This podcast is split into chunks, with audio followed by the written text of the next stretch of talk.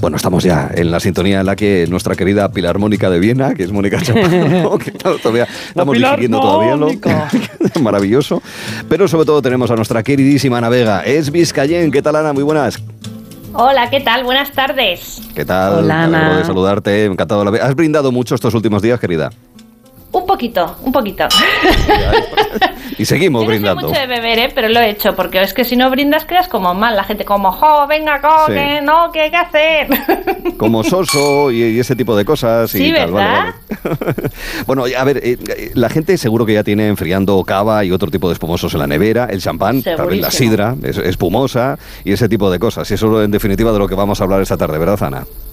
Claro, sí, sí, porque opciones para llenar la copa hay miles, casi, sean con burbujas o sin.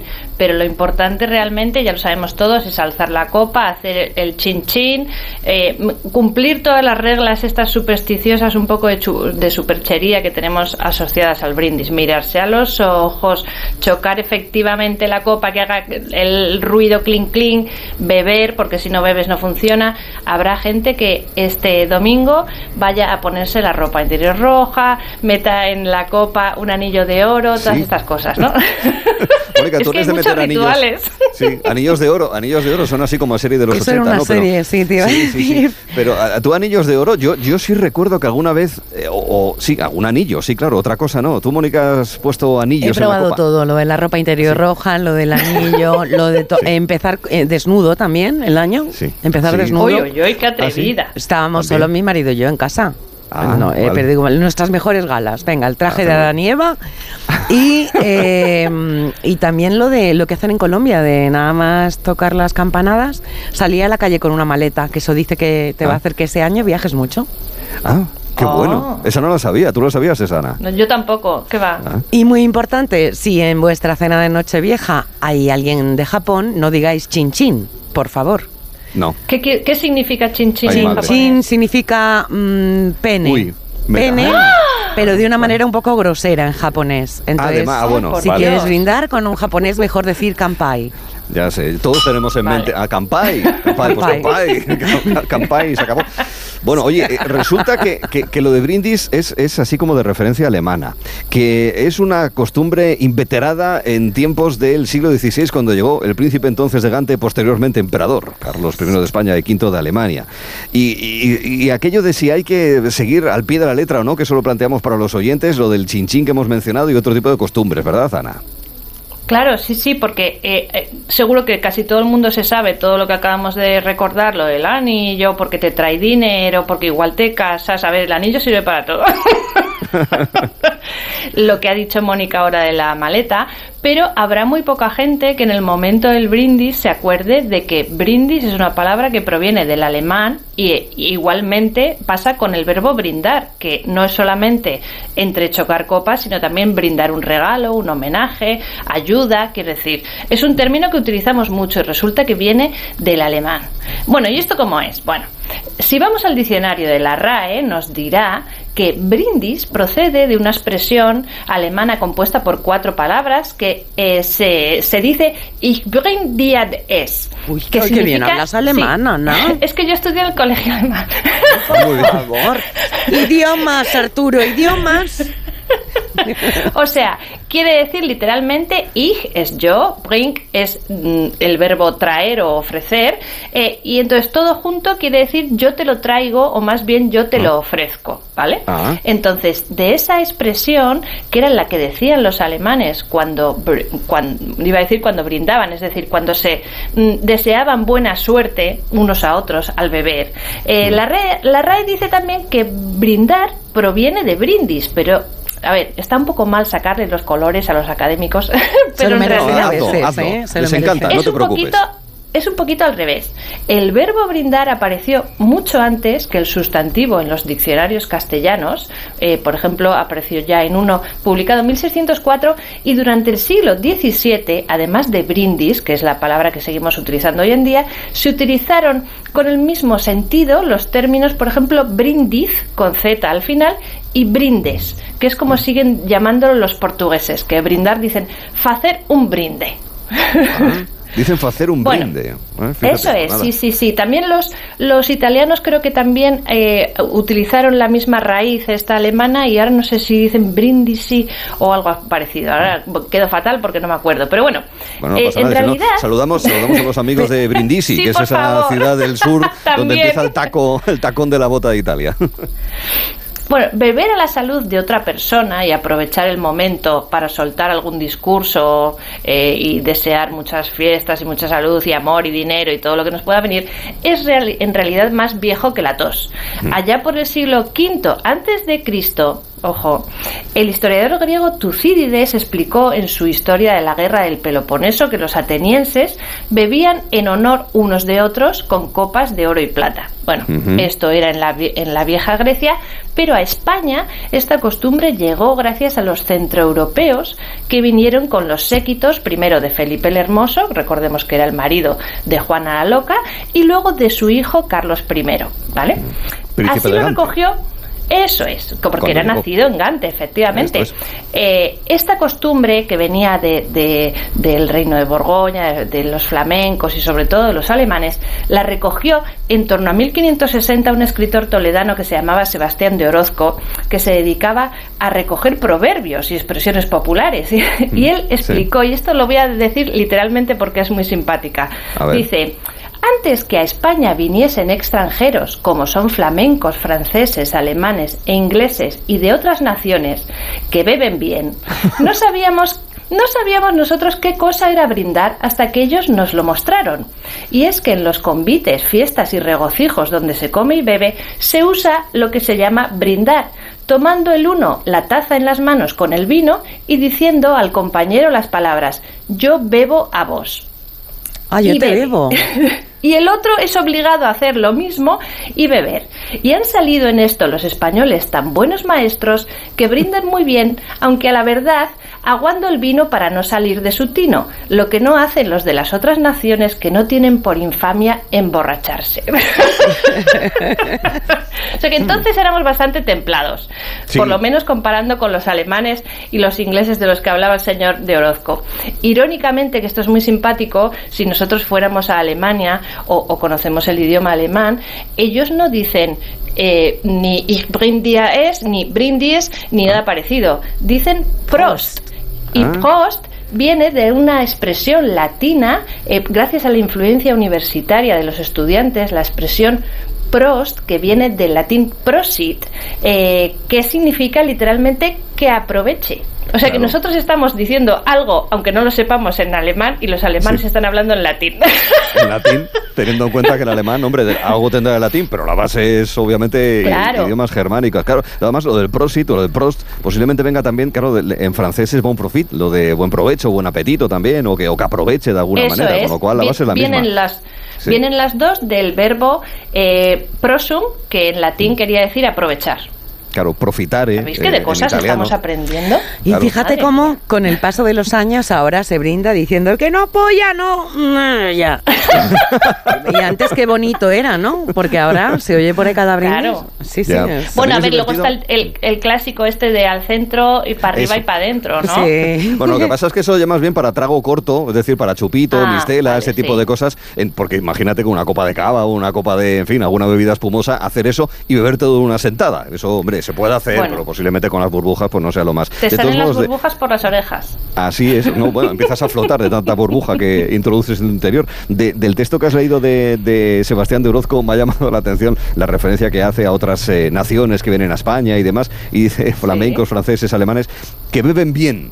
Vaya, hombre, como si los españoles ni ahora ni entonces bebiésemos, hombre. Por Estamos entrenados, nacemos con el hígado de titanio, ya. Será por cerveza y por vino. Que los, los españoles siempre tuvieron antiguamente eh, mm, fama de muy mesurados en el beber, comparando con otras eh, naciones que igual, ¿sabes?, estiraban eh, un poco más el codo o algo así.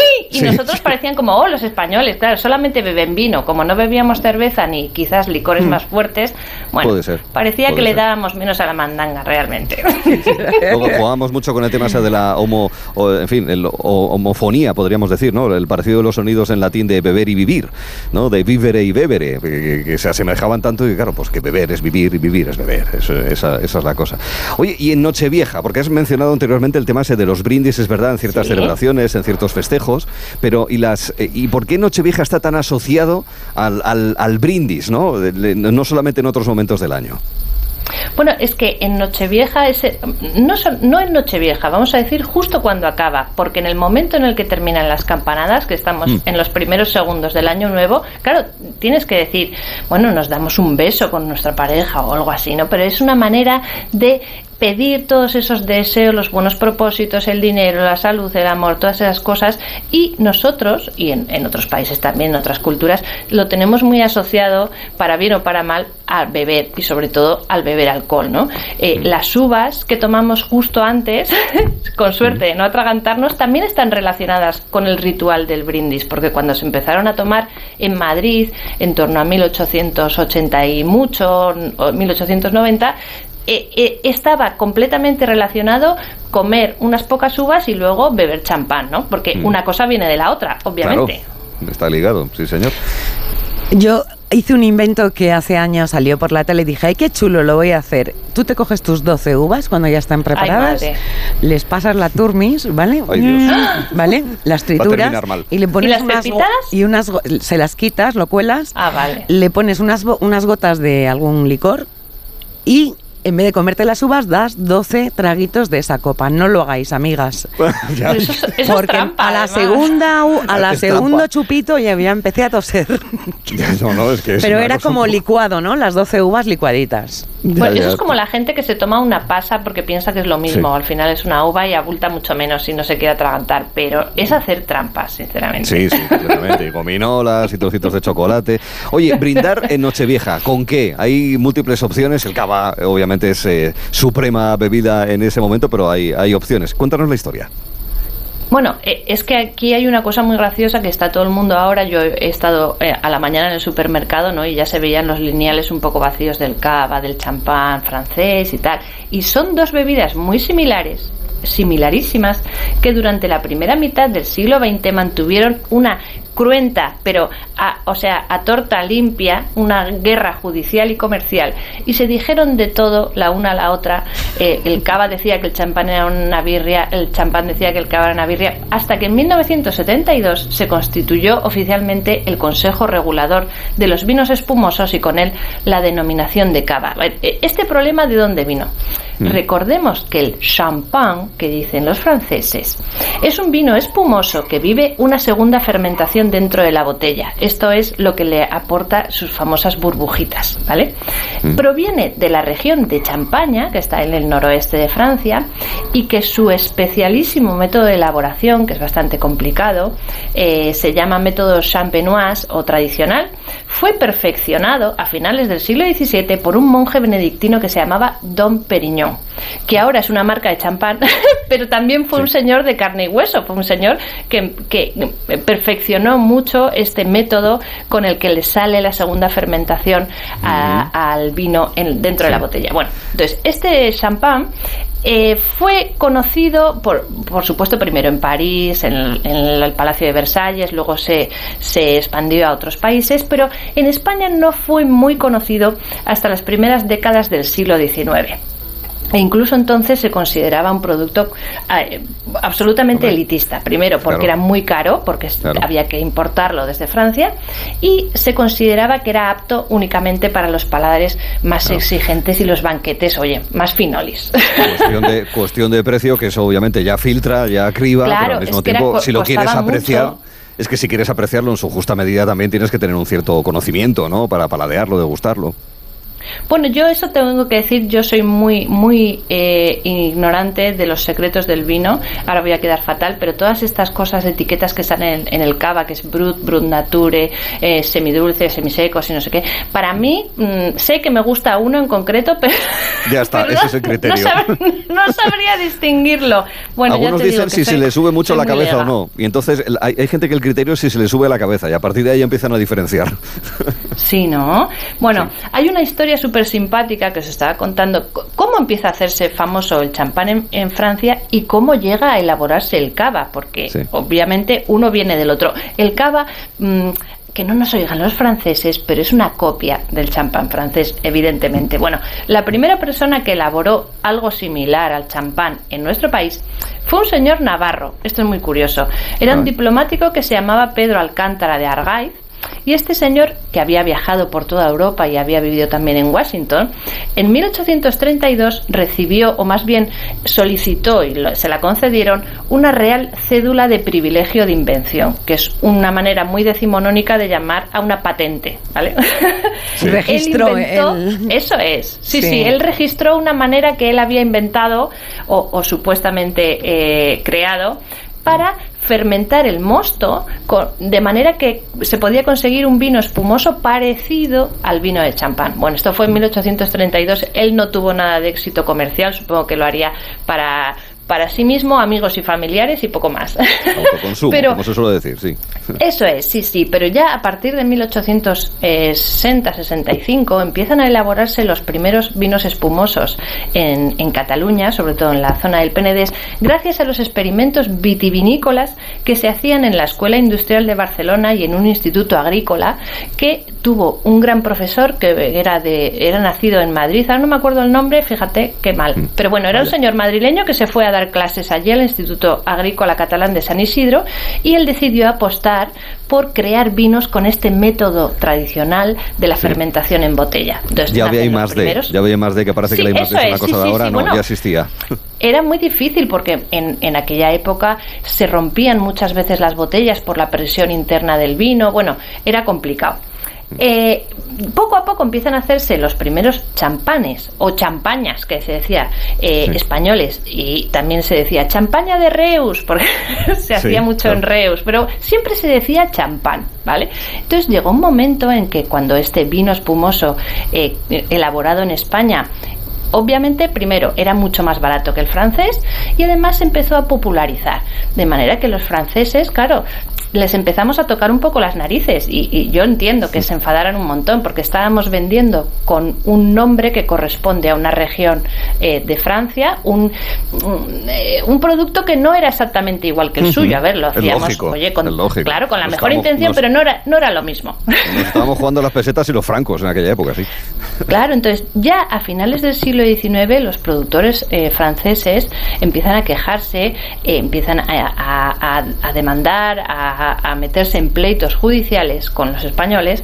Y bueno, poco a poco, supongo que por todo este follón que al final se acabó en el 72, casi un siglo de, guerra entre unos y otros, poco a poco se va eh, asimilando el llamar al champaña español cava porque cava es una palabra, seguro que hay mucha gente, seguro que Mónica la conoce y la usa. Es la cueva, ¿no? Donde se hace todo eso. Eso es. Claro. Cava es una palabra eh, literalmente, porque se decía así también en latín, significa cueva, eh, o bodega o lugar en el que se elabora el vino. Entonces, todas aquellas marcas que estaban eh, elaborando champaña desde hacía ya casi medio siglo, por ejemplo las cavas Peraleda, la cava eh, Montferris, Em, todas estas, como ya llevaban la palabra cava en la etiqueta, les pareció que, bueno, oye, ¿por qué no vamos a empezar a llamar a nuestro champaña cava? Que realmente no tienen, no tiene demasiado sentido porque debería ser un, un sustantivo femenino, cava, y bueno, al final se lo hemos acabado aplicando a un vino espumoso. Pero siempre hablamos de él en masculino, ¿verdad? Nadie dice la cava. Pero bueno. Esto se empezó a hacer poco a poco a partir de 1927 y luego ya cuando ganaron el pleito los franceses fue obligatorio. Pero esta es una historia muy simpática y al final eh, hay un, montón de países que han utilizado el método champenoise, que es este que inventó el, señor Periñón, para hacer sus propios vinos espumosos. Cada uno tiene su, su personalidad, su sabor, está hecho de diferentes uvas, pero todos salen de esa raíz del señor, del monje benedictino aquel del siglo XVII. y es, es, muy entrañable. Sí, sí. bueno, el tema de las batallas judiciales también, y esto lo digo porque lo puedo acreditar, dado que me pilla cerca, con el tema de la sidra achampanada, la utilización de ese adjetivo también dio, y recientemente algún problema también ha habido, hasta que desde hace ya muchísimos años se retiró, porque es un método de elaboración diferente y demás, y también porque esa referencia al champán pues generó los mismos problemas que acabas de mencionar referidos al, al cava, ¿verdad? Con lo cual, pues ahora, pues, sidra espumosa también. Hubo, hubo un momento en que los franceses ya, claro, ya como veían que los jueces les daban la razón, dijeron, no, es que no nos vamos a parar a, parar eh, en, evitar que digan champán. Es que tampoco vamos a permitir que digan ni a champanado ni a champanada y ni siquiera se puede utilizar hoy en día eh, en una etiqueta de vino eh, la expresión método champenoise, que es como se llama realmente, sino que ahora se dice método tradicional, que es algo que, bueno, es tan genérico que puede ser casi cualquier cosa. Y es válido y, a nadie molesta y no genera ese tipo de problemas. Bueno, fíjate que alguna que otra copichuela posiblemente, una de esas bebidas que hemos mencionado, aquí Lore, yo creo que es un momento para, para, contarlo, porque para Brindis a mí siempre me ha gustado por los hombres, los caballos y las mujeres que montan en ambos. ¿eh? Muchas gracias por la apunte. Ahí está, brindemos y si puede ser a la vez. bueno, entonces ya, vamos, ni te cuento, esto es una juerga total. No digamos chinchín, digamos brindis, sabiendo ya de dónde viene esta palabra y sabiendo toda esta historia. Yo creo que acabas de provocar un problema muy serio, Ana, porque es que la gente, una vez que... Sí, porque van a brindar, van a, después de las uvas y van a empezar... Pues escuché yo el otro día Angelo que contó pues Vizcayén, Ana Vega. Pues esto viene muy bien para la sobremesa, claro. Claro, es verdad. Esto viene de peras traes ahí los, los turrones y, demás y, entonces pues de todos modos a esto le falta Ana le falta una banda sonora por una melodía para ponernos a, ver qué nos pones. ahí está oh. es, justo y necesario han cerrado el metro para que no llegue mucha gente y no puedan salir claro, es que, es, que es lo que ocurre ahora en Madrid. la, Puerta del Sol, no te puedes bajar en la Puerta del Sol. De, desde 6 ah. de la tarde a 9 de la noche, los trenes que pasan por Sol, nada. No existen. Porque no se cabe eh, ya. Yo el otro día, eh, no sé si lo escuché por la radio o lo leí en algún sitio, que la mayoría de la gente que va a la Puerta del Sol eh, es como gente, iba a decir guiri, pero no quiere decir que sean de otra nacionalidad, sino no, del resto de España. Turistas, visitantes. De Madrid, que les hace ilusión estar ahí, ¿no? Y que la gente de Madrid no va. Claro, a verlo, no hemos visto tantos años por la tele. Y por favor, por favor, que, que, nadie diga la Plaza del Sol. La puerta, la puerta, por favor. Es la Puerta al Sol de toda la vida. Sí, sí, sí, sí. Que la hemos ollado casi todos los que estamos escuchando ahora mismo el programa como mínimo, seamos residentes o visitantes de la, de la ciudad, de la capital del reino.